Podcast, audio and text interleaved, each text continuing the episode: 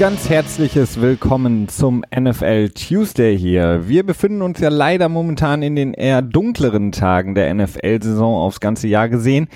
Nach dem Draft haben jetzt die Teams ähm, die Kaderplanung größtenteils abgeschlossen und wir müssen uns ein bisschen gedulden, bis die Liga dann und das ganze Theater drumherum, das wir ja so lieben, wieder an Fahrt aufnimmt. Die Rookies haben den Trainingsplatz zwar bereits betreten, aber wirklich fundierte Aussagen darüber, wie sie sich machen, können natürlich erst getan werden, wenn dann Mitte Juli dann auch die Veterans das Trainingsfeld betreten, die Trainingscamp, Trainingcamps starten.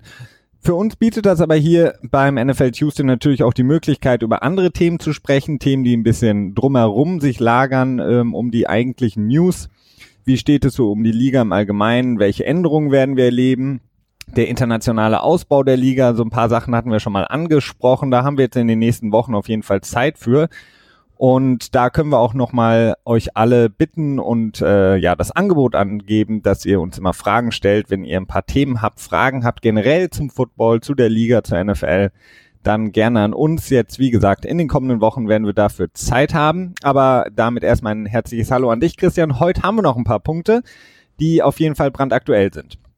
Jo, hi Felix, hallo liebe Zuhörer. Ähm, in der Tat, es ist ein bisschen weniger geworden. Du sagtest es schon. Äh, ich habe auch so ein bisschen Sorge, dass die Folge so kürzer werden könnte als üblich, weil bei uns steht ja immer relativ weit oben, dass wir nicht lange äh, informationslos schwafeln wollen, sondern die Zeit doch äh, einigermaßen komprimiert und sinnvoll gestalten wollen. Aber ein paar Sachen sind da, über die wir quatschen können und vielleicht auch so ein bisschen mehr so ein paar Kuriositäten reinbringen, die äh, ja vielleicht so eine Spur unterhaltsam sind, denn äh, dass sie informativ sind und ähm, ja, das Ganze vielleicht mal so ein bisschen auflockern. Ne?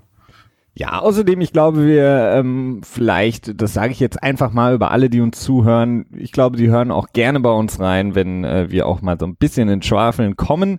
Ähm, denn das ist bei so einem Sportpodcast in meinen Augen ja auch häufig ja. der Fall, beziehungsweise so ein bisschen, ja, mal ein bisschen vorbei an den News ist auch nicht verkehrt. Aber eine News, die ähm, wir auf jeden Fall direkt mal besprechen sollten, ist äh, Matt Ryan. Matt Ryan, Quarterback der ähm, Atlanta Falcons, hat jetzt die nächste Messlatte gesetzt in den Verträgen für Quarterbacks, in den ähm, sozusagen garantierten Millionen, die er bekommen wird, denn er hat eine Fünf-Jahres-Vertragsverlängerung mit einem Gesamtvolumen von 150 Millionen Dollar unterschrieben. Und zwar war das am vorgestrigen Tag. Oder? Ja, äh, beziehungsweise am 4. Mai, genau, ja, vor zwei Heute Tagen. Heute ist der Sechste. Sechste. Perfekt. Na, habe ich das richtig in Erinnerung?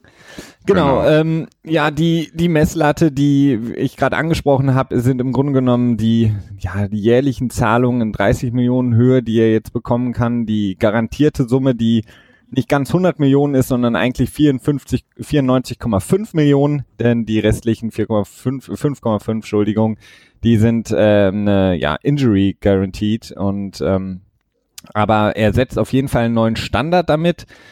Ähm, es ist natürlich immer so, die Quarterbacks, die jetzt den Vertrag unterzeichnen äh, aus der Riege des Matt Ryan, ähm, die wollen natürlich immer den nächst höheren Vertrag haben. Das ist eine mhm. relativ logische Sache, die jetzt immer kommt. Der, der Agent und der Spieler auch, die können natürlich nicht unter dem davor geschlossenen Vertrag bleiben. Und auf der anderen Seite, die Teams wollen natürlich damit auch ein Zeichen setzen, denn sie wollen natürlich auch ihren Quarterback als den Franchise Quarterback nach außen kommunizieren. Und auch da können sie natürlich nicht unter den ja, von uns schon häufig besprochenen Deals bleiben, die wir gesehen haben, aller Jimmy äh, Garoppolo oder auch Kirk Cousins, die wir zuletzt hatten. Ähm, Christian, vielleicht äh, kannst du es nochmal kurz ein bisschen auseinanderdröseln, den Vertrag. Ja, also es ist ein ziemlich starker Vertrag. Ähm, das ist wirklich so ein, ja, so ein, so ein Elite-Level, würde ich mal sagen ähm, zumindest was was die Bezahlung angeht, weil er äh, sehr spielerfreundlich ähm, strukturiert ist. Ne? Du hast halt die hohen Garantien zum einen, also fast drei Jahre komplett garantiert. Und in den Jahren 2022 und 2023 hast du einen ähm, Rosterbonus, der am dritten Tag des Ligajahres quasi aktiviert werden muss. Dementsprechend, das hatten wir auch schon äh, gerade jetzt mit der Des Bryant-Geschichte gehabt. Es ist halt sehr gut, wenn ein Spieler quasi gecuttet wird, dass es relativ früh in der Offseason passiert, damit man noch einen, äh, eine gute Möglichkeit hat, ein Team zu finden und halt nicht in so einer Situation landet, wie es jetzt Des Bryant getan hat, der jetzt immer noch nach dem Draft ohne Vertrag unterwegs ist und jetzt wohl eher so in die Richtung von 5 Millionen pro Jahr landen wird als äh, 7 bis 8 Millionen, was vorher so als realistisch eingestuft wurde. Und das hat Matt Ryan halt in seinem Vertrag drin. In den Jahren, wo es quasi verkraftbar wäre, von den Garantien her ihn rauszuschmeißen, müsste man das dann auch gleichzeitig relativ äh, früh tun, also so ziemlich genau zu Beginn der ähm, der äh, Free Agency und insofern ein sehr starker Vertrag, verständlich stärker natürlich als als der von Derek Carr und von Jimmy Garoppolo, auch wenn die Zahlen sich ähneln beziehungsweise die Gesamtzahlen sich ähneln. Interessant ist halt, wie der Vertrag strukturiert wird. Und das ist natürlich etwas immer schwierig zu durchschauen. Ähm, ja, und da kann man halt wirklich Matt Stafford im Prinzip als, als bestes Beispiel nehmen, der im letzten Jahr äh, seine Verlängerung unterschrieben hat für, äh, ich glaube, um 27 Millionen pro Jahr im Schnitt. Das heißt, man sieht wieder, Quarterback-Geld geht auch ordentlich nach oben. Ähm, 30 Millionen ist die neue Messlatte, sag ich mal. Aaron Rodgers wird sie überschreiten. Es sei denn, er verzichtet selber auf Geld, das kann natürlich auch sein. Äh, Tom Brady ist auch noch so ein bisschen dran, der Vertrag läuft auch nur noch zwei Jahre. Und äh, Russell Wilson ist auch in näherer Zukunft, glaube ich, wieder dran mit seinem Vertrag. Ähm, Cam Newton, glaube ich, auch in drei Jahren. Also es gibt so einiges, wo man sehen kann, die sich dann an der Messlatte orientieren werden können und tun werden wollen, je nachdem. Ähm, interessant, ja, es ist auf jeden Fall eine interessante Entwicklung. Ja, auf jeden Fall. Die Sache ist, was ich ganz äh, interessant finde bei dem Vertrag ist auch, dass da keinerlei Garantien für ähm, diese so klassische Incentives drin sind, die wir sonst in mhm. Verträgen haben. Also ähm, Game Roster Bonuses oder Workout Bonuses, die sind in dem Vertrag nicht enthalten. Also das ist, ähm, wie man so schön sagt, äh, Clean Cash, was äh, mhm. Matt Ryan da bekommen wird und natürlich auch die Sicherheit für alle, die ihn mögen, für die Atlanta Falcons Fans natürlich im, in erster Linie eine Sicherheit, dass er auf jeden Fall die nächsten Jahre beim Team sein wird, aufgrund eben dieser hohen Zahlen, die es für das Team dann natürlich in den ersten Jahren, so wie wir das nicht immer haben, äh, unwahrscheinlich machen, ihn rauszuschmeißen. Das heißt, er ist auch wirklich der Franchise Quarterback, der er gewesen ist in den letzten Jahren, wird er auch in den nächsten Jahren sein für die Atlanta, Atlanta Falcons. Ja, oder halt ein sehr teurer Fehler. Aber äh, da muss echt schon einiges passieren, dass man ihn cutten wird, äh, weil es halt wirklich sehr lange Zeit so gut wie gar kein Geld spart. Genau. Ähm, die, die Frage ist jetzt natürlich, klar, Matt Ryan 2016 MVP der Liga geworden, im letzten Jahr unter dem neuen Offensive Coordinator dann so ein bisschen ins Straucheln geraten, nicht mehr unbedingt die ähm, Zahlen, die Stats produziert wie in 2016. Jetzt habe ich ja gerade eben gesagt, es ist natürlich immer so, ähm, einfach auch aufgrund der Außenwirkung musst du natürlich den nächsten Quarterback immer noch ein bisschen besser bezahlen als der vorherige ist es denn in deinen Augen für Matt Ryan gerechtfertigt, jetzt abgesehen von den, ähm, sage ich mal, Marktspezifika? Ähm, ja, doch, das würde ich schon sagen. Also ich würde so äh, von dem von dem Wert äh, würde ich Matt Ryan ähnlich, wenn nicht sogar vielleicht ein bisschen. Also Matt Ryan hat, hat stärker produziert als äh, Matthew Matthew Stafford. Insofern muss man da quasi schon den Vertrag von Stafford als ähm, als Comp nehmen, also als ähm, wie nennt man das denn auf Deutsch als Vergleichsobjekt oder oder Messlatte, sag ich mal. Und dann, äh, ja, jetzt hat man von 27 ist man auf 30 Millionen hoch. Das sind 10 Prozent. Ähm, das ist natürlich ein bisschen mehr, als das Salary Cap sich selber erhöht hat. Das hat sich, glaube ich, um die 7 Prozent erhöht. Aber das kann man machen und vielleicht, wenn man dann auch so da dran ist, dann geht man dann auch auf die 30 Millionen glatt. Ähm, ich glaube, Arthur, Blank, Arthur Banks heißt er, ne? oder Blanks, der Besitzer. Arthur Blank. Blank. Der Besitzer der Falcons hat auch gesagt, dass man äh, den Spieler, glaube ich, bezahlen muss, was er verdient, äh, was er verdient hat quasi und hat sich da auch relativ ähm, ja zufrieden mit gezeigt und gesagt, okay, man muss das halt mehr oder weniger machen, geht kein Weg dran vorbei. Damit hat er auch recht. Ähm, denn solange du halt nicht einen Quarterback wie Matt Ryan oder Matthew Stafford hast, äh, bist du mehr oder weniger konstant auf Versuche, sag ich mal. Ne? Und das ist, ähm, das ist halt einfach Geld, das man rausschmeißt, mit beiden Händen meinetwegen auch gerne das macht man in dem Moment, glaube ich, auch relativ gerne, ähm, weil ja, wir haben ja die ganzen anderen Teams, die halt die Probleme haben und sich nicht so sicher sind dabei und die halt liebend gerne die 30 Millionen pro Jahr rauswerfen würden. möchtest du möchtest du das Team nennen gerne? Sonst äh, hätten wir eine Folge ohne, dass du das Team nennst. Ach, nee, das war jetzt gar nicht auf die Browns bezogen. Ich hätte so eher an die äh, an die Dolphins gedacht, die mit Ryan Tannehill so rumkrebsen und äh, in diesem zweiten Level der Quarterback-Verträge oder vielleicht dritten Level, ich weiß es nicht so genau, äh, so rumkreuzen mit diesen Quarterbacks, die zwischen 15 und 18 Millionen verdienen, ne? wie es ein äh, Brock Osweiler kurzzeitig war, äh, ein Ryan Tannehill, ein Tyler Taylor. So diese, genau halt diese Quarterbacks, wo man sagt so, ja, ne, äh, äh, wie heißt das Sprichwort? Äh, zu wenig Geld. Ganzes? Ja, zu wenig Geld, um zu leben, zu viel Geld, um äh, zu sterben oder so. Irgendwie so ein Sprichwort okay. auch. Ja, so in der Art. Nee, äh, aber. Ja, sehr martialisch auf jeden Fall in dem Moment.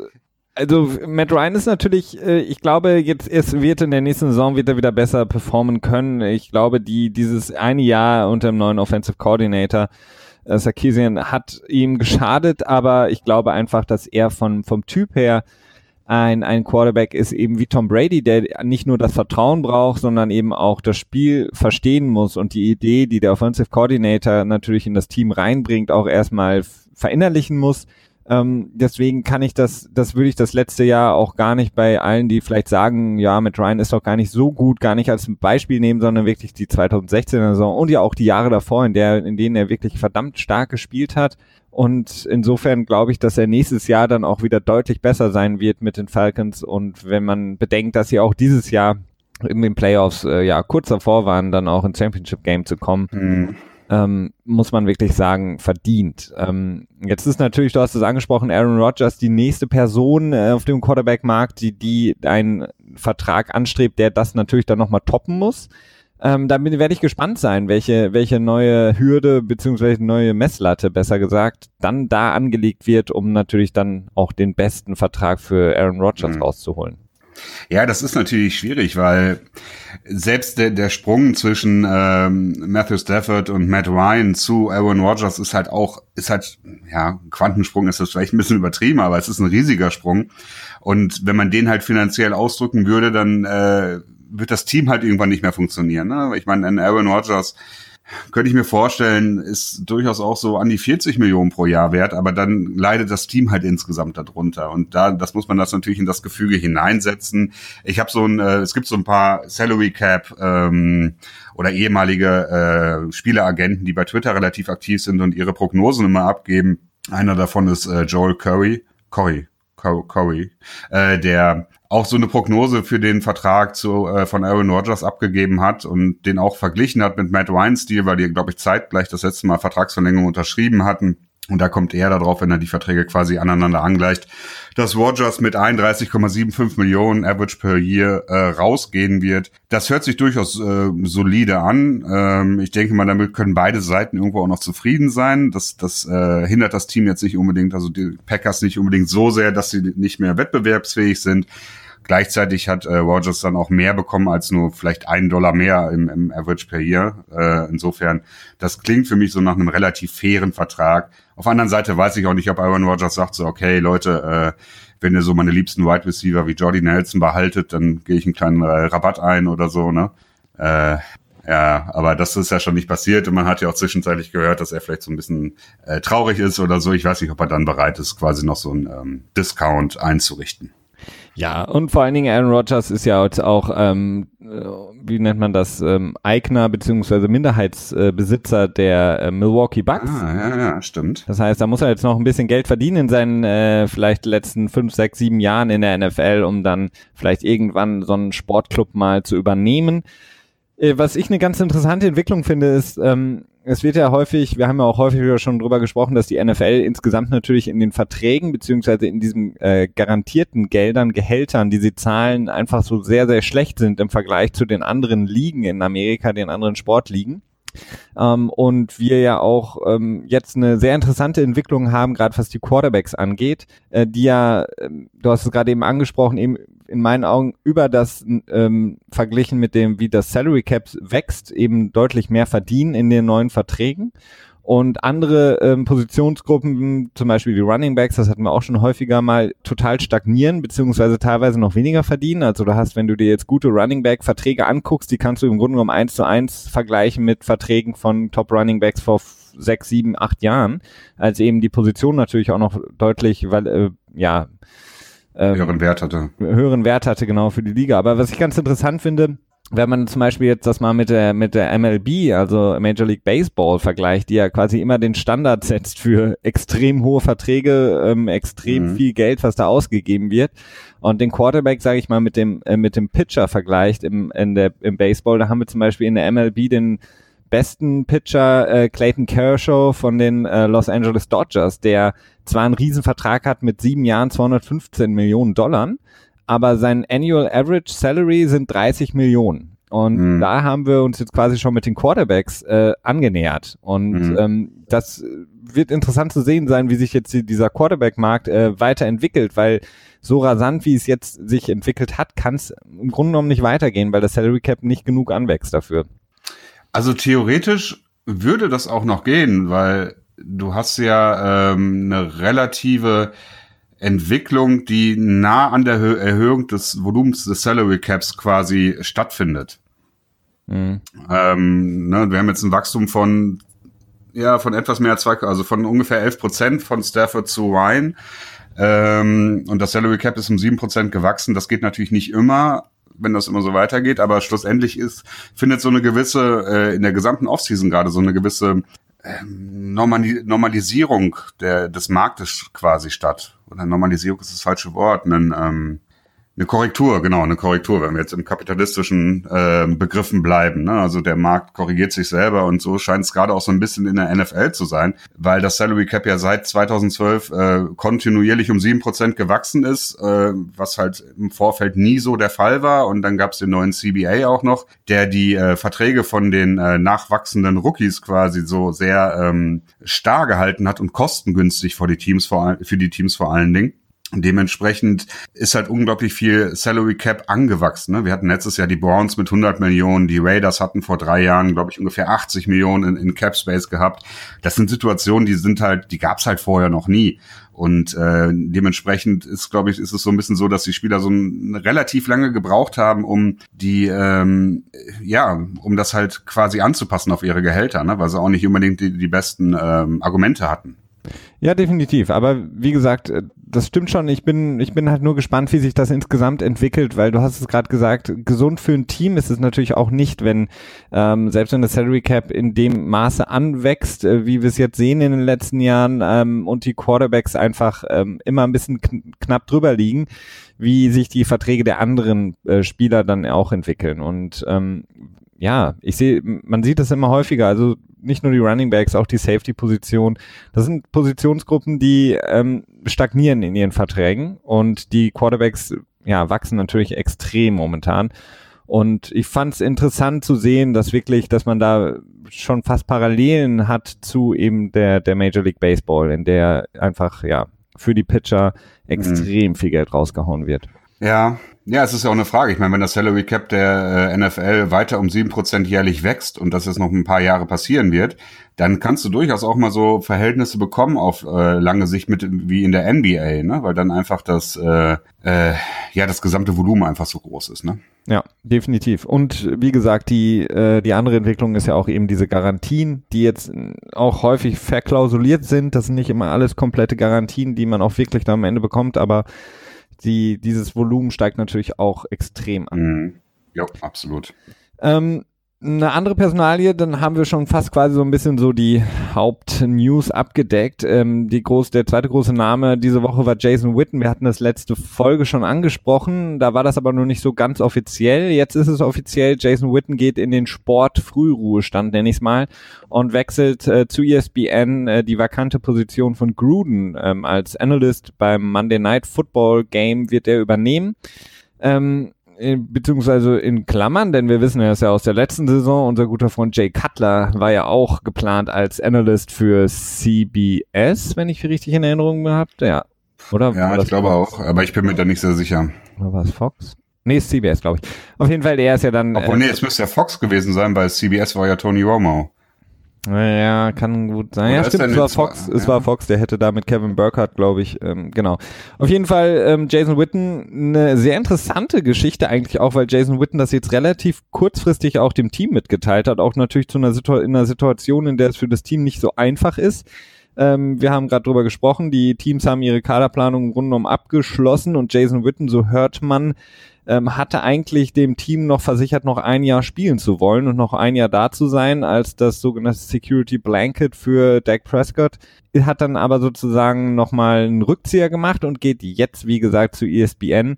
Und ja, beendet eine sehr, sehr großartige Karriere, muss man sagen. Es gibt da auch immer wieder ähm, Kontroversen um Jason Witten. Nicht zuletzt ähm, Metellus Bennett hat da äh, so ein paar Sachen mal gesagt, die ihn nicht in so einem super Licht erscheinen lassen. Aber man kann sagen, was man will. Jason Witten, eine großartige Karriere, 12.448 Yards, 68 Touchdowns.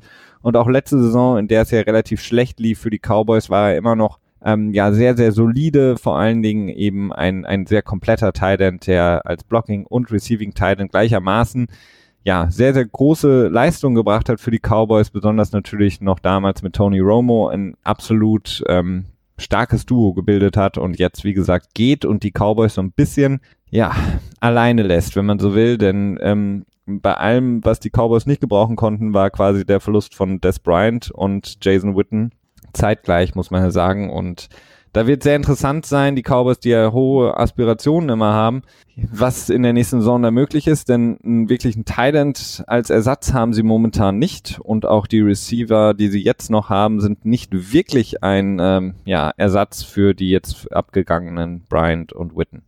Nee, das stimmt. Also da sind auf jeden Fall große Lücken im, äh, ja, im Waffenarsenal von Dak Prescott. Ähm, ja, also nächste Saison, ich will mich da jetzt, ich habe mir das jetzt noch nicht so ganz mit beschäftigt, aber ich habe nicht so das Gefühl, dass es äh, gut laufen wird für, für die Cowboys. Dazu ist, glaube ich, dazu fehlt dann jetzt im, im fehlt einfach zu viel Produktion.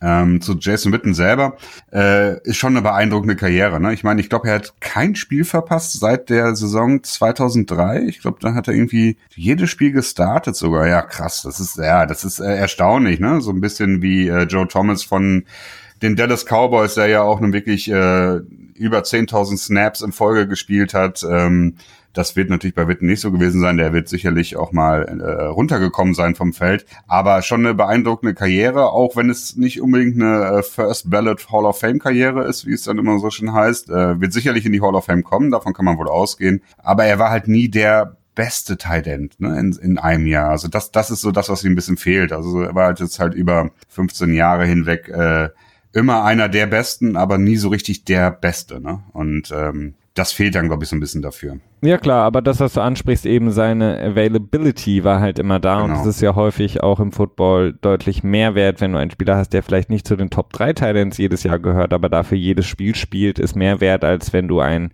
Gronkowski hast oder Jordan Reed in Washington beispielsweise, der von den Fähigkeiten her ein super guter Titan ist, aber im Grunde genommen pro Jahr immer nur fünf, sechs Spiele machen kann, wirklich bei 100 Prozent, das bringt dir dann auch nichts.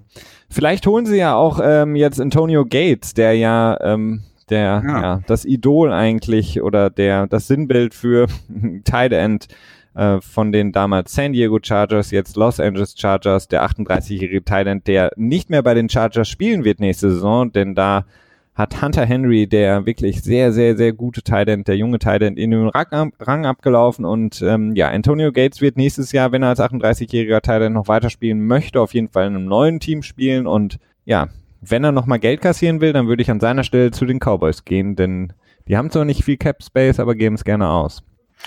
Das ist wirklich, das ist eine gute Aussage. Haben nicht viel Cap Space, aber geben es gerne aus. Ja. Das äh, trifft für die Cowboys wirklich ganz gut zu.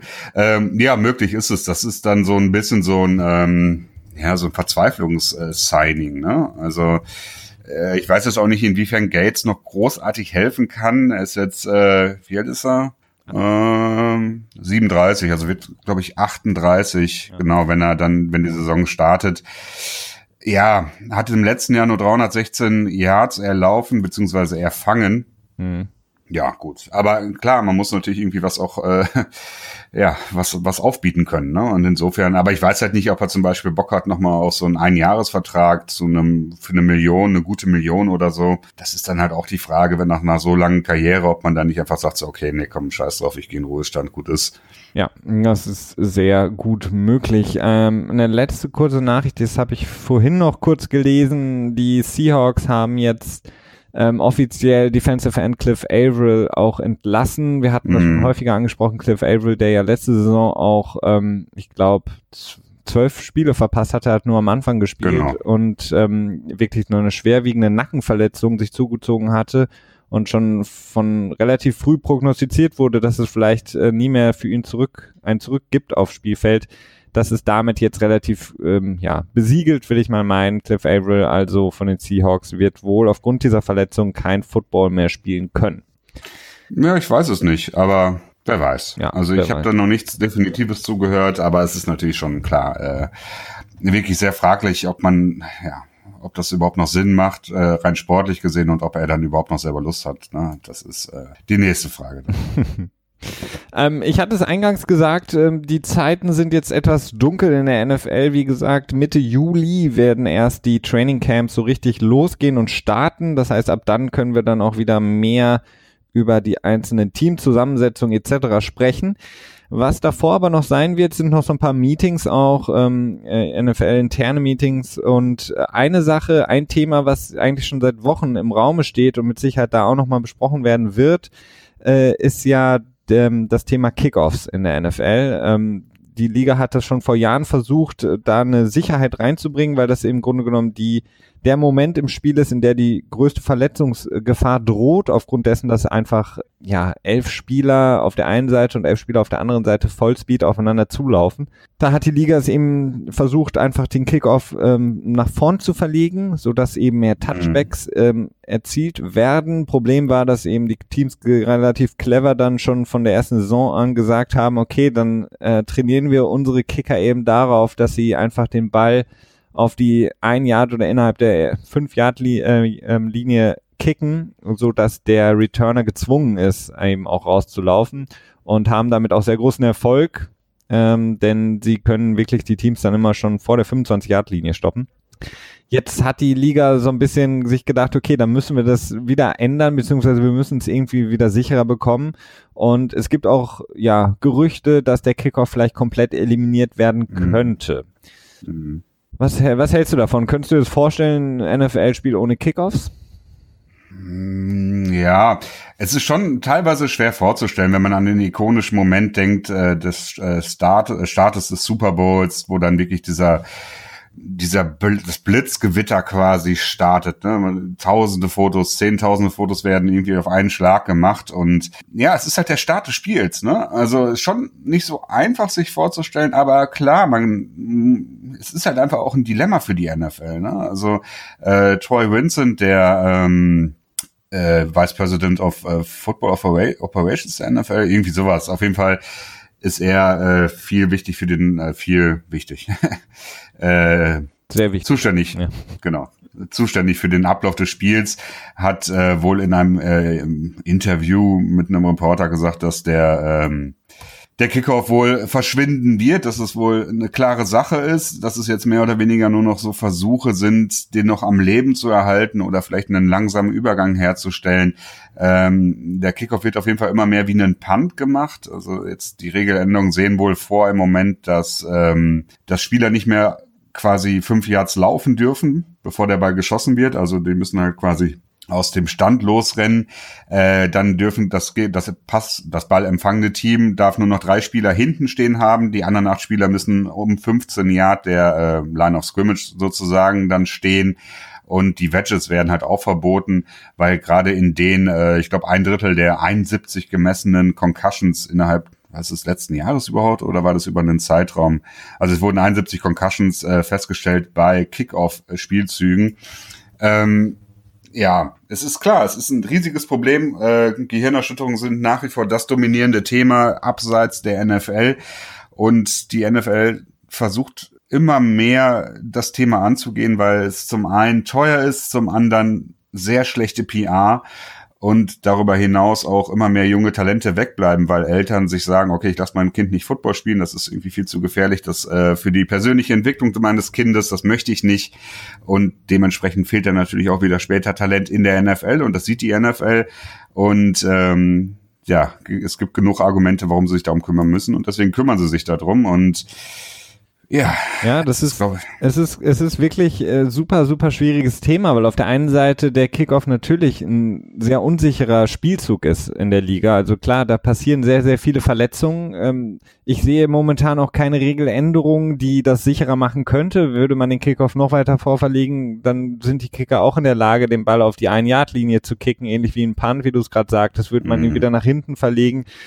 Ähm, passiert das Gleiche, sind die, dürfen die Spieler quasi nicht mehr mit Anlauf laufen, äh, hat einfach nur der Returner mehr Zeit, äh, nach vorne zu laufen, aber der, der Impact, also dass Leute aufeinander knallen, den verhinderst du dadurch auch nicht. Also ob die jetzt mit äh, ja, angelaufen kommen mit, mit einem 5 Yard sozusagen Runoff oder irgendwie ändert nichts daran, dass sie irgendwo auf dem Spielfeld zusammenknallen werden. Ähm, das ist das, ja. das Traurige. Auf der anderen Seite muss man halt einfach sagen, der, der Kickoff und das Special Teams insgesamt, das ist einfach so, so wichtig für das Spiel, auch für die, äh, für die Strategie im Spiel, dass man sich, ich kann es mir kaum wegdenken. Auf der anderen Seite sage ich natürlich auch, die Gefahr ist einfach sehr, sehr hoch. Auf der anderen Seite sind es auch so viele Spieler, was du gerade angesprochen hast, die quasi durch das Special Teams Play einfach auch irgendwann zu großen Spielern werden die mhm. vorher vielleicht nie die Chance gehabt hätten, in ein Team zu kommen, außer eben in ihrer Rolle als Special Teams Player und dann eben zeigen, dass ich bin schnell, ich bin irgendwie, keine Ahnung, flink, was, was auch immer. Äh, so, so ein Julian Edelman beispielsweise. Das ist für mhm. mich so ein perfektes Beispiel, ist jetzt so ähm, der, der super Slot-Receiver und hat zwei Super Bowls gewonnen. Würde es einen Kickoff nicht geben, wäre er wahrscheinlich nie in der Liga angekommen ähm, weil es keinen Platz damals für ihn gegeben hätte und er hätte wahrscheinlich nie den Weg in die, in die Profiliga geschafft. Ähm, das, das sind so Sachen, da sind so viele Sachen, die einfach schwierig zu ertragen wären, würde der Kickoff eliminiert werden. Aber auf der anderen Seite, klar, wenn die Gefahr einfach so groß ist, dass eben auch Spieler ähm, sich stark verletzen, äh, dann muss man wirklich ganz klar überlegen, ob es nicht eine andere Möglichkeit gibt, ähm, ob man vielleicht den Kickoff nur eliminiert und ähm, Punts noch lässt oder ich weiß es nicht. Also klar, der Kickoff ist auf jeden Fall eine relativ schwierige ja. äh, Sache. Ja gut, ich meine, der Kickoff wird ja immer mehr zum Punt, ne? Jetzt auch mit den Regeländerungen und vielleicht wird dann irgendwann der Kickoff durch einen Punt ersetzt. Das kann natürlich auch sein. Oder nur noch Onside-Kicks. Ja, Nee, es gibt, es gibt ja so einige Ideen, ähm, wie man den Kickoff irgendwie anders gestalten könnte, wie man Teams dazu motivieren könnte, zum Beispiel Touchbacks äh, zu erzielen. Sprich, wenn man durch die äh, Field Goal quasi schießt aus der Entfernung, kriegt man einen Punkt oder so. Oder äh, was habe ich noch mal gehört? Ähm, es ist einfach im Prinzip äh, so, dass man startet an der eigenen 20-Yard-Linie. Das ist halt gegeben und wenn man dann äh, einen Onside-Kick quasi machen wollte, würde man nicht einen Onside-Kick machen, sondern an der eigenen 20-Yard-Linie einen Fourth and 20 Versuch schaffen müssen, quasi, ne? Also so, dass man dann quasi so ein Spiel äh, eine Spielsituation aufbaut, die ungefähr so unrealistisch ist ähm, wie ein Onside-Kick.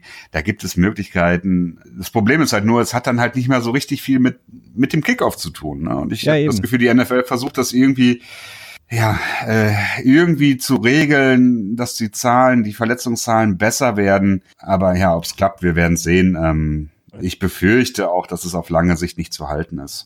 Ich denke auch. Also wirklich, also was ich wirklich sehe, ist auf der einen Seite einfach die, ähm, was viele unterschätzen, die unglaubliche Bedeutung des Kickoffs, gerade was die Strategie angeht und auch während des Spiels die Möglichkeiten, die Teams einfach damit auch haben, viel Position zu gewinnen und einfach, ja, auf der anderen Seite einfach die zu hohe Verletzungsgefahr. Also ich, ich kann es mir momentan nicht vorstellen, ein Spiel ohne Kickoff, aber wie gesagt, ich ähm, würde mich natürlich dem beugen, wenn man sagt, äh, die Gefahr ist einfach zu groß für die Spieler und wir suchen uns was anderes, aber dann würde ich mich wirklich über eine sehr, sehr ja, kompetitive Lösung freuen und nicht einfach nur sagen, okay, komplett Kickoff weg und jedes Team startet halt einfach an der 20-Yard-Linie oder 25-Yard-Linie oder so, dann, das wäre mir irgendwie zu einfach. Also man muss irgendwie was finden, was das Spiel, mhm. dem Spiel dann immer noch gerecht wird. Vielleicht so ein äh, Jumpball wie im Basketball. Der Referee schmeißt den Ball in die Luft und äh, die beiden Quarterbacks, äh, Starting Quarterbacks müssen hochspringen und den Ball auf ihre Seite werfen. Okay, das führt dann dazu, dass New Orleans nie gewinnt. ja, stimmt. Oder man, man draftet dann nur noch High Jump ähm, Spezialisten, ne? Ja, genau. So. ähm, okay. Ähm, genau, du ähm, hattest, wir beziehungsweise wir hatten heute in einer kleinen Vorbesprechung noch so ein paar andere Themen angesprochen. Ähm, ich schieb den Ball mal rüber an dich, Christian, Kickoff von mir. Ähm, was ist, liegt dir auf dem Herzen? Was möchtest du als erstes besprechen noch? Hm, ja, es ist dann wieder so ein bisschen so das ähm, Kuriositäten-Kabinett. Ja, es wurde so wieder so ein bisschen aufgemacht. Gab so ein paar strange Stories. Also zum einen, äh, Ben Roethlisberger hat sich in einem Radiointerview ja als ähm, als nicht so netter oder oder gönnerhaftes äh, Teammate von ähm, Mason Rudolph gezeigt, den die Steelers ja in Runde drei gedraftet haben. Er hat gesagt, dass ähm, er nicht so ganz verstehen kann, warum die Steelers einen Quarterback an so, in so einer hohen Position draften, weil er ihn zugesichert hat, noch, äh, ich glaube, fünf Jahre spielen zu wollen. Das hat er, glaube ich, gesagt. Ähm, hat mehrmals gesagt, so ja, kannst nicht verstehen, aber gut, er versteht auch, dass er nicht der GM ist und dass der GM handeln muss, wie er das für richtig hält, aber seines Erachtens wäre es nicht nötig gewesen nach dem Motto und dass er auch nicht das Gefühl hat, äh, dem äh, Rookie Quarterback auch was beibringen zu müssen. Dafür gäbe es ja auch noch Landry Jones, der sehr gut ist, äh, quasi junge Quarterbacks äh, zu unterrichten. Ähm, etwas kurios das Ganze, vor allen Dingen, wenn man bedenkt, dass äh, Ben Roethlisberger ungefähr jedes halbe Jahr äh, mit dem Ruhe Ruhestandsgedanken spielt und den auch äh, öffentlich äh, ja mitteilt. Also da finde ich, kann man den Steelers nicht vorwerfen, dass sie mal so einen Versuch machen. Selbst mit Tom Brady ähm, wurde davon bis jetzt noch nicht verschont. Der hat eigentlich auch andauernd irgendwelche kompetenten, äh, hohen Draftpicks, Quarterbacks im Rücken und muss damit leben. Und dann verstehe ich so ein bisschen nicht, warum Ben Roethlisberger da so äh, drauf reagiert. Ja, das äh, hat, ich, hat mich auch sehr verwundert, weil Ben Roethlisberger... Roth, Big Ben. Ach, einfach Nein, das sage ich nicht. Big Ben hat, äh, wie du es gerade eben gesagt hast, in den letzten beiden Jahren immer wieder verlauten lassen, dass er sich auch vorstellen könnte, jetzt aufzuhören. Man muss dazu sagen, Ben Rosses, Big Ben, hat äh, jede Saison eigentlich mit mehreren Verletzungen zu kämpfen, die ihn dazu zwingen, das ein oder andere Spiel auszusetzen. Und man mhm. hat dann auch immer die, den Eindruck, dass er nicht wirklich äh, mit so voll dabei ist. Also man hört häufig den Eindruck, dass er lustlos auf dem Spielfeld auch ist. Ähm, nicht zuletzt zum Beispiel das Spiel gegen Jacksonville mit seinen fünf Interceptions und das sind so Zeichen, die würden mir als GM deutliche Sorgen bereiten, wenn ich diesen Quarterback habe. Und man muss ja auch dazu sagen, dass die Steelers jedes Jahr ein sehr, sehr, sehr, sehr gutes ähm, Team aufs Feld bringen. Und wenn wir einfach sagen, dass der Quarterback der wichtigste äh, Mann auf dem Feld ist, die wichtigste Position überhaupt, dann muss man ihm auch ankreiden, dass seit dem letzten Super Bowl-Sieg er nichts mehr wirklich ähm, naja, zumindest nicht das Team getragen hat. Ähm, denn ja. von, von, dem, von dem Team, was sie in den letzten Jahren hatten, gerade in der Offense, muss man sagen, hätten sie auf jeden Fall mindestens noch mal eine, zumindest mal Super Bowl Appearance schaffen müssen und auch das kann man Big Ben ankreiden. Äh, von daher ist es für mich absolut normal und ähm, es war jetzt ja auch nicht, dass die Steelers in der ersten Runde irgendwie hochgetradet haben und äh, Josh Rosen gezogen haben, sondern ähm, wirklich dann den viert, fünften Quarterback in dem, in dem Draft mit mhm. Mason Rudolph mhm. geholt haben. Ja, aber ich glaube, diese, das ist eine, die Aussage von Big Ben ist im Grunde genommen ein Sinnbild einfach auch dafür, dass es da nicht unbedingt so, so heiter zugeht. Also, ja. Ne, wenn wir reden ja. über, über, über, immer über Tom Brady und Bill Belichick, auch zwischen Big Ben und ähm, den GM, ach, den Verantwortlichen bei den Steelers gibt es offensichtlich größere Kommunikationsschwierigkeiten. Ja, wir hatten ja im letzten Jahr auch die Geschichte mit äh, Todd Haley, ist Todd richtig der Vorname? Der äh, Offensive Coordinator, Haley, der ja. zu den, Brown, ja. zu den Browns, äh, naja, gegangen ist. Äh, nicht so ganz richtig, ne? Aber äh, Big Ben war ja auch nicht so ganz zufrieden mit ihm. Äh, ging irgendwie so weit, dass er gesagt hat, nee, ich durfte nicht ähm, aus irgendwelchen äh, Spielzügen raus audiblen, zum Beispiel zu einem Quarterback-Sneak. Ähm, ja, also so insgesamt wirkt das Ganze doch schon so ein bisschen so, als wenn äh, Ben Roethlisberger sich so ein bisschen, tja, also sagen wir mal so, als wenn er zumindest nicht zufrieden wäre.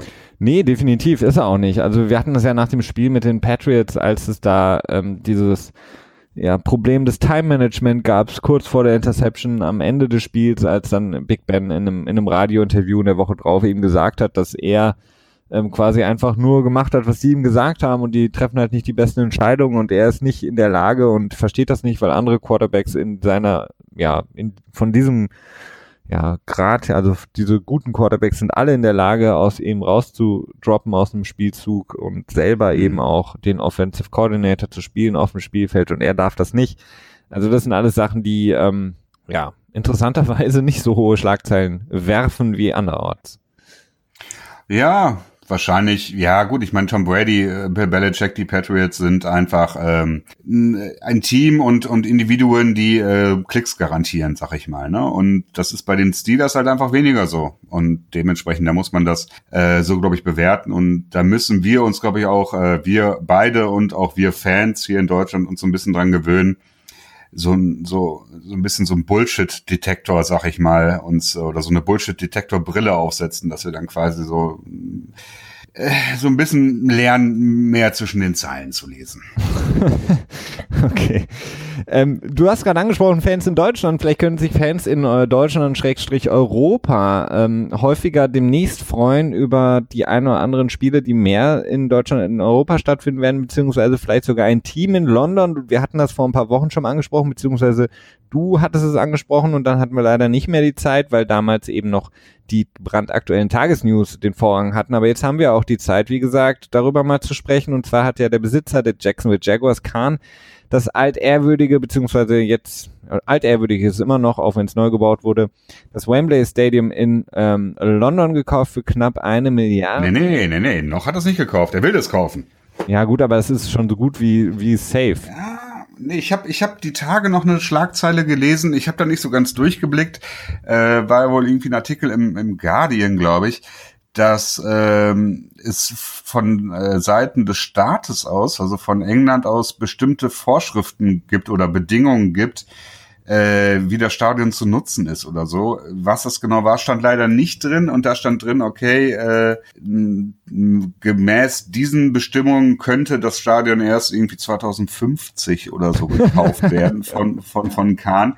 Ähm, das wirkte aber für mich am Ende so wie so eine Sache, die man irgendwie, äh, wo dann Kahn irgendwie mit äh, das irgendwie so bei einem Bierchen klärt mit irgendwie oder beziehungsweise bei Kaviar oder was auch immer auf seiner Yacht oder so, äh, so Dinge, die man so hinter verschlossenen Türen dann irgendwie so managt oder so. Aber das war auf jeden Fall erstmal eine Negativschlagzeile. Aber insgesamt ja, es wirkt so, als wenn er starkes Interesse daran hätte, das Wembley Stadium zu kaufen und das ist natürlich äh, unglaublich interessant. Vor allen Dingen gab es ja auch schon Äußerungen, denn man muss ja bedenken, das Stadion gehört dem englischen Fußballverband, sprich mhm. verglichen mit Deutschland, dem, der, der, dem DFB, denen gehört das Stadion, die haben das gekauft und die haben quasi schon grünes Licht dafür gegeben es zu verkaufen, was äh, mich total überrascht hat in einem Land wie äh, England, in dem ja Fußball noch viel, viel ja, verwurzelter ist, möchte ich fast sagen, als in Deutschland. Also zumindest. Ja, das Geburtsland, ne? Ja, ja äh, und dass da quasi der Verband, das Stadium, das Vorzeige, die Vorzeigearena mit den ganzen, mit der ganzen Geschichte, die da dran hängt,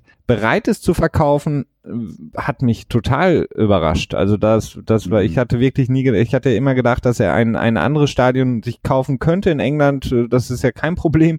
Aber das Stadion, das dem, dem äh, Verband gehört, dass er das wirklich kaufen kann, ja, krass. Ja, ja, das ist tatsächlich krass. Also ich habe eine wilde Analyse dazu. Ich muss dazu sagen, ich bin halt im Fußball echt nicht mehr so richtig drin. Ich weiß halt nur, dass der englische Fußball ähm, ja unglaublich explodiert durch die durch die äh, durch die TV-Gelder, die die äh, Premier League generieren kann, entstehen ja diese riesigen Ablösesummen mhm.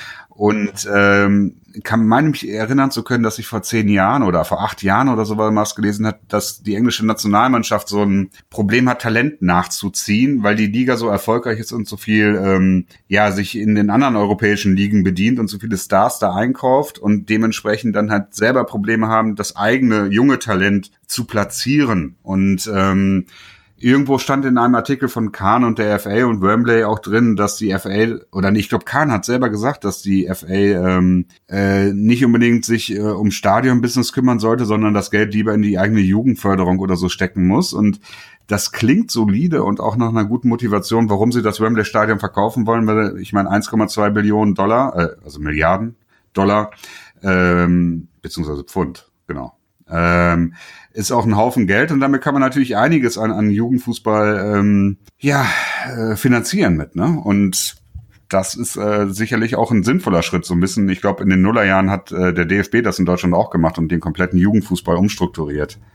Ja, aber es ist, ist natürlich auch ist natürlich auch eine lustige Entwicklung, dass du ähm, quasi das Stadion jemandem verkaufst, der selber quasi dazu dafür mitsorgt, dass eben das Problem im englischen Fußball entstanden ist, denn er ist ja selber Eigentümer eines äh, Premier League Clubs.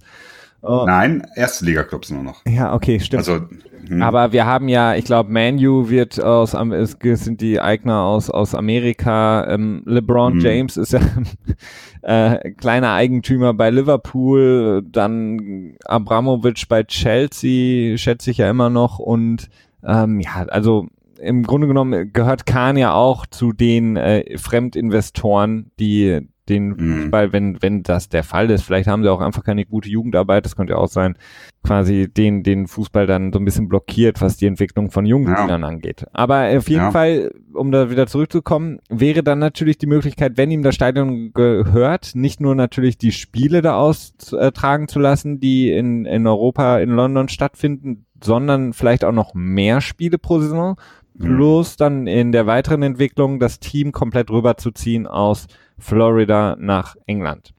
Ja, das ist definitiv eine Möglichkeit. Also es gibt äh, meines Erachtens äh, zwei realistische Optionen. Die eine Option ist, ähm, in Florida Druckmittel aufzubauen, zu sagen, wenn er selber das Stadion in Jacksonville erneuern möchte oder ein neues Stadion vielleicht komplett bauen wollte, dass er quasi öffentliche Gelder bekommt, um das Stadion zu finanzieren, weil er einfach sagt, okay, ganz ehrlich, so ich habe da ein Stadion und ich kann mir das hier so nicht leisten und wenn ihr das Team behalten wollt, dann müsst ihr halt mir äh, Kohle dazugeben, eine halbe Milliarde oder so. Das ist so die eine Sache, die ich für realistisch halte. Die andere Sache ist klar, er will darüber ziehen, er will die NFL expandieren ins internationale Geschäft und ähm, hat in London schon eine relativ gute Fanbase. Ich glaube, die Tickets in diesem Jahr sind wieder innerhalb von 24 Stunden Ausverkauf gewesen, so dass sogar die äh, NFL, die London, die ja die heimischen Fans quasi schon sehr frustriert waren, weil sie dann auch wieder auf sekundäre Verkaufswebseiten angeboten wurde zu einem Vielfachen des eigentlichen Kaufpreises. Insofern ist die Fanbasis scheint dort zu sein. Also es scheint auch wirklich so zu sein, dass äh,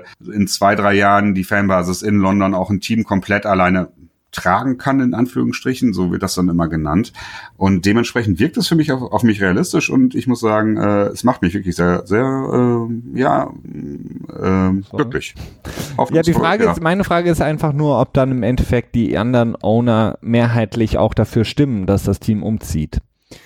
Da bin ich mir halt mhm. halt nicht so sicher, ob die anderen Owner sagen, dass der Markt ist jetzt so riesig, dass sich das für uns lohnt, eben diese logistische ähm, Herausforderung jedes Jahr mehrmals angehen zu müssen. Das ist, ja, wenn ich mir vorstelle, dass wirklich äh, die Jaguars da ähm, beheimatet wären in London und ähm, die Teams aus der Division dann beispielsweise dann da jedes Jahr hinfahren müssen und das, ja, die, also da, da sind viele Hürden einfach noch, was die Zustimmung der anderen Owner angeht und mhm. ich, ich kann mir es nicht so wirklich vorstellen, weil eben auch viele der Owner, glaube ich, nicht so diesen Weitblick haben für die Entwicklung der NFL in, in Europa. Mm, ja, vielleicht nicht für die NFL in Europa, aber für die NFL als, als äh, Unternehmen. Und äh, die NFL hat gerade unheimlich viel Geld, das sie einnimmt und ein unheimliches Wachstum, das sie erfährt.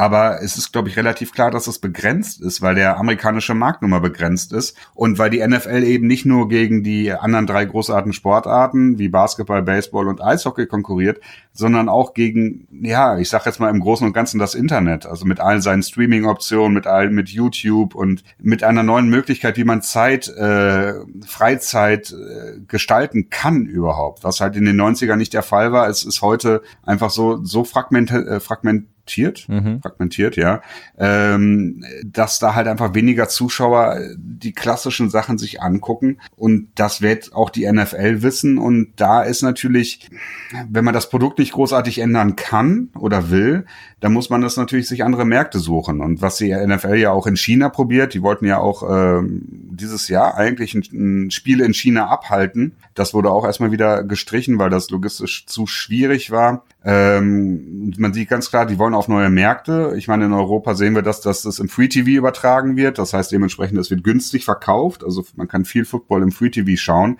Man sieht einfach eine ganz klare Strategie, dass die NFL neue Märkte erschließen möchte. In Mexiko das Spiel, das ähm, äh, jetzt mittlerweile schon wieder dort abgehalten wird. Also es ist das, es ist der Wunsch da. Natürlich ist die Sache klar, ein Team in einem anderen Land zu haben, das ist ein Riesenschritt und äh, da wird sicherlich noch viel äh, Überzeugungsarbeit von Kahn geleistet werden müssen. Aber ich halte es für durchaus vorstellbar. Ja, durchaus vorstellbar. Ich halte es für eher vorstellbar, dass ähm, vielleicht das ein oder andere Spiel mehr dann in London stattfinden wird, ähm, aber auf absehbare Zeit auch trotz der, der, der Geschichte, die ähm, ja auch Europa hat mit der NFL Europe, ist der Markt in Europa für mich einfach nur nicht so lukrativ, was den Football angeht, momentan und auch nicht in den nächsten drei, vier Jahren, selbst wenn die Entwicklung so weitergeht, dass man es wirklich riskieren kann, äh, ein Team hierher zu bringen. Und die anderen, wenn ich mir eben die anderen äh, Major Sports Leagues in, in Amerika anschaue, die sind alle erstmal in Richtung Asien gegangen, was ähm, Preseason-Spiele angeht, was Spiele außerhalb von Amerika angeht und äh, die ganze Werbe-Marketing-Kampagne richtet sich eigentlich erstmal in den asiatischen Bereich, in den asiatischen Markt, weil ich glaube, da einfach noch mehr Geld zu holen ist und wenn die Owner, dann die 32 Owner zusammensitzen, geht es wahrscheinlich einfach nur um jeden Euro, den sie irgendwo rausholen können. Und ich weiß nicht, ob ähm, diese Kosten-Nutzen-Rechnung mit einem Team in Europa, in London, ähm, zeitnah realisierbar ist. Also wäre super schön, aber ich glaube eher, dass ja. das eine oder andere Spiel mehr gemacht wird. Also vor 2021 wird das Ganze eh nix, äh, wegen der CBA-Verhandlungen. Also da muss man mit den Spielern auch sicherlich nochmal drüber verhandeln. Ähm, ich könnte mir auch gut vorstellen, dass es halt so ein schrittweise Ding ist, ne? wie du gerade schon sagtest, mehr Spiele. Vielleicht teilt man sich die Heimspiele auf. Vier Heimspiele in Jacksonville, vier Heimspiele in London und äh, quasi so ein weiteres Vortasten dahin in die Richtung. Aber für mich macht es einfach äh, zu viel Sinn insgesamt. Und da, ja, ich weiß es nicht. Vielleicht ist es einfach auch äh, der Wunsch der Vater des Gedanken in dem Moment, aber im Moment, ich bin da sehr, sehr zuversichtlich. Hm. Hast du sonst noch was aus deinem Kuriositätenkabinett? Ja, wir haben noch so ein paar negative Nachrichten, ne? aber ich weiß nicht, ob ich jetzt noch Bock habe. Auf die negativen Nachrichten? Ja, wir können sie ja vielleicht nochmal eben einfach kurz erwähnen. Ne? Ja, also die negativste auf jeden Fall mal wieder, muss man ja sagen, aus Washington, ein Team, das wirklich sehr, sehr viele Negativschlagzeilen produziert und jetzt den nächsten Tiefpunkt erreicht hat. Und zwar waren es die Cheerleader des Teams, die auf einer ähm, Reise in Costa Rica war das, glaube ich, in 2013 mhm. für Fotoshooting, genau diesen klassischen Kalender-Fotoshoot, den man ja sowieso schon in Frage stellen muss. Ähm, dort waren in Costa Rica und dort dann eben lokalen Sponsoren etc. pp. Man kann sich das vorstellen, irgendwelchen Business-Heinis ähm, ja, vorgeführt wurden, wirklich mhm. auf eine ganz, ganz üble Art und Weise. Sie mussten sich irgendwie rausputzen, teilweise dann auch nackt posieren. Ähm, man, bis jetzt habe ich noch nichts aus Washington gehört, was es irgendwie entkräften könnte. Das heißt, diese, diese, ja, Story ist auf jeden Fall wahr und mhm. es ist wirklich traurig zu sehen, dass ähm, diese Teams immer noch so operieren und ähm, ja, also ich, äh, ich weiß gar nicht, was ich sonst noch dazu sagen soll. Also Washington für mich wirklich sehr, sehr negativ, nicht nur wegen des Namens, sondern auch immer wieder wegen dieser Stories, die sie haben. Ja, traurig, wirklich definitiv. Also das war eine ziemlich krasse Geschichte, die ich mir auch durchgelesen hatte und wirklich mit dem Kopf schütteln. Also ja, das war, äh, ja, äh, vielleicht kann sich einfach jeder am besten selber durchlesen. Das war schon eine, eine ziemlich äh, krasse Geschichte, wie generell mit Cheerleadern in der NFL häufig umgegangen wird. Ich habe da auch nicht so den Überblick, ob da wirklich alle Teams so äh, schlechte Bedingungen haben, weil das, das äh, die Lohnstruktur, glaube ich, auch ziemlich mies ist. Die arbeiten halt teilweise wirklich für den äh, Mindestlohn, also dann so um die 10 Dollar die Stunde oder so. Und so ein Trip dann zum Beispiel, der war dann äh, komplett ohne Gehalt. Also das heißt, man hatte nur Kosten und Logie be bezahlt bekommen. Und das äh, ja, das Ziel dabei ist halt, man kann sich präsentieren als, als Model oder Tänzerin oder so. Und damit dann quasi hofft man, die Karriere dann zu starten. Und das ist irgendwie alles so ein, ein richtig mieses Geschäft meines Erachtens, wenn du ein Team hast, das ja äh, um die 200 Millionen äh, Dollar Umsatz macht pro Jahr im Schnitt und dann halt nicht dazu in der Lage ist, äh, den prominentesten Gesichtern abseits des Feldes quasi einen gescheiten, gescheites Gehalt zu zahlen, geschweige denn äh, einen, ähm, ja, ein sicheres Arbeitsumfeld. Ne? Also das ist äh, wirklich eine sehr traurige Geschichte. Ja, gewesen. also das äh, ist für mich einfach nur ein, ein weiteres Beispiel, dass äh, dieses äh, komplett Cheerleader, äh, dass dieses, ich weiß ich nicht, äh, abgeschafft werden müsste, weil es im Grunde genommen einfach nicht mehr, nicht, nicht okay ist in meinen Augen, wie mit den Frauen umgegangen wird und mhm. ähm, man das von heute auf morgen eigentlich einstampfen muss. So wie es jetzt ist, auf jeden Fall. Aber das wird so schnell nicht passieren, glaube ich, befürchte ich. Und vielleicht kriegt man es erstmal hin, dass so gewisse An äh, Änderungen ähm, vollzogen werden, aber naja, man muss es weiter beobachten. Genau. Ähm, ähm, eine weitere, ähm, beziehungsweise jetzt nicht unbedingt eine, obwohl doch ist auch Eric Reed. Wir hatten häufiger auch schon über ihn gesprochen. Safety vormals der 49ers, ehemaliger Pro Bowler in 2013. Auch er, der ja als einer der Colin Kaepernick am stärksten unterstützt hatte zu seiner aktiven Zeit noch in der NFL, jetzt immer noch auf, Vertra auf äh, Suche ist nach einem neuen Vertrag. Er hat sich dem der Klage von Colin Kaepernick angeschlossen gegen die NFL und damit natürlich auch, wenn man ja in die Zukunft schaut, natürlich genauso wie, NF äh, wie Colin Kaepernick dadurch seine NFL-Karriere für seinen Kampf gegen die Ungerechtigkeit im Grunde genommen aufs Spiel gesetzt jetzt. Denn dass Eric Reed immer noch nicht unter Vertrag genommen wurde, ist schon seit, seit Beginn der Free Agency relativ, ähm, beziehungsweise sehr, sehr überraschend, weil sportlich gibt es auch da keine großen äh, Fragezeichen bei ihm. Ähm, und ja, ähm, es ist halt immer der Safety-Markt, der halt sehr schwach ist diese, diese Saison, aber klar, damit wird dann halt wieder argumentiert und das ist dann immer wieder so ein typisches äh, ja, Totschlagargument so in diese Richtung. Ähm, aber ja, aber wie gesagt, Eric Reed ist eben äh, besser als, sage ich jetzt mal, ohne mich nochmal genau äh, zu informieren, der ja gehört zu den Top 15 Safeties in meinen Augen. Mhm. Und wenn ich davon ausgehe, dass 32 Teams in der Regel 4, 5 im äh, Kader haben, ist es relativ einfach, diese Rechnung. Und wie gesagt, also Eric Reed schließt sich der Klage von Colin Kaepernick an gegen die Liga mal gespannt, wie sich das weiterentwickelt mit dieser Klage. Ja, ich bin auch sehr gespannt. Also das ist äh, auch wirklich meines Erachtens sehr schwer abzuschätzen, weil das halt so legal, also so ähm, juristischer Kram ist, der ja auch für äh, Nicht-Experten häufig schwer abzuschätzen ist und auch schwer zu durchschauen ist. Ähm, aber wir werden sehen. Ich, ich hoffe da, dass sich diese Sache wirklich mal in eine gescheite Richtung entwickelt und äh, die NFL in irgendeiner Art und Weise auch mal eine, eine gute Stellung bezieht. Ähm, das wird meines Erachtens immer notwendiger. Ja. Ja, jetzt haben wir die Stunde eigentlich auch schon fast wieder voll, ne? Haben wir es wieder ganz, geschafft. Aber ja, jetzt, ähm, ja, wir hätten noch Trump, der Kaepernick und äh, Kanye West zusammen in, was wollte er sie reinpacken, irgendwie für sein Team, für irgendeinen, ach ja, der wollte den Gipfel über Rassismus abhalten und dafür dann Colin Kaepernick und äh, äh, äh Kanye West äh, ins Team holen und ja, das äh, hat mich dann zu so einem kleinen äh, Wutausbruch mal wieder gebracht, aber das ist halt Donald Trump, ne? Immer erstmal fünfmal richtig hart draufhauen und dann danach im Nachhinein äh, abseits seiner Basis sagen so, hey, nee, wir können auch einen Deal machen, aber das ist so, ne? kotzt mich tierisch an, muss ich sagen. Definitiv, aber jetzt hat er ja ein neues Gremium, äh, beziehungsweise ein altes Gremium, was es schon seit äh, ja. vieler Zeit in Amerika gibt, hat er jetzt neu besetzt mit Bill Belichick.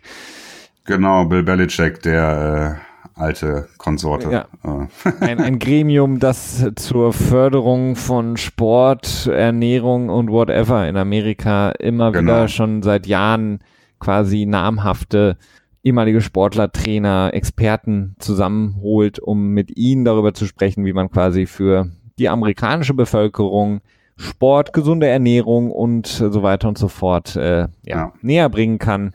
Bin mal gespannt. Ja, leider leider auch so ein Schritt zurück, wie es auf mich wirkte. Also das Ganze lief so ein bisschen unter der Schirmherrschaft von Michelle Obama während der Amtszeit von Barack Obama. Und sie hat halt sehr starken Fokus darauf gelegt, dass die ähm, Schulkantinenernährung sich verbessert. Ja. Ähm, generell, was genau der Plan war, weiß ich nicht, aber wahrscheinlich kann man sich ja ungefähr vorstellen, in welche Richtung das gehen sollte.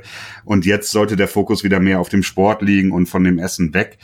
Ähm, was halt für mich so ein etwas antiquierter äh, Ansatz, sag ich mal. Es ist halt auch nicht schlecht, klar, das will ich damit gar nicht sagen, aber der, der Fokus über eine gescheite Ernährung ist, gerade wenn man so, äh, ja, ich bin jetzt auch kein Experte dafür, ich muss da auch vorsichtig sein, aber es wirkt halt auf jeden Fall für mich nicht ganz so gut und dass äh, Bill Belichick da seinen Namen für hergibt, ist halt auch für mich als ähm, junger Patriots-Fan nicht so, es ist zu verdauen, aber nicht ganz. Nicht so. ganz so leicht. Vor allen Dingen, ähm, bin ich gespannt, wenn ich mir vorstellen würde, Bill Belichick vor irgendwie, sagen wir, so einer Schulklasse ähm, und ihnen irgendwie was erzählen soll über die richtigen äh, athletischen, äh, keine Ahnung, Trainings, die man machen kann. Und sobald ein Kind was fragt, ähm, was muss ich denn machen, um besser zu werden, sagt er einfach, du musst ähm, ja jeden Tag arbeiten, kein, keinen Tag Pause machen, no days off und mache mal das Beste für die fürs Team ja, oder die Schulklasse. Fürs Team. Ja. Das wird spannend. Ja, aber das wäre das wäre quasi schon die bestmögliche Antwort, die man erwarten ja. kann. Die wahrscheinlichste Antwort wäre so, na, das habe ich schon ja, genau. I covered that. okay.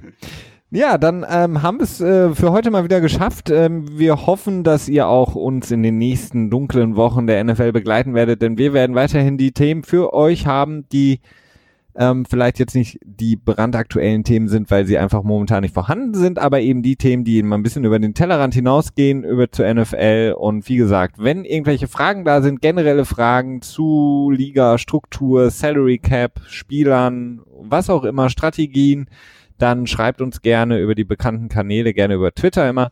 Dann werden wir das immer wieder auch mit aufnehmen und euch dann darüber informieren. Ähm, genau, das war's von meiner Seite. Genau. Christian, ich danke dir wie immer. Auch von meiner Seite danke und alles Gute für euch für die Woche. Oder für Ja, danke, bis dahin. Schöne Woche. Ciao.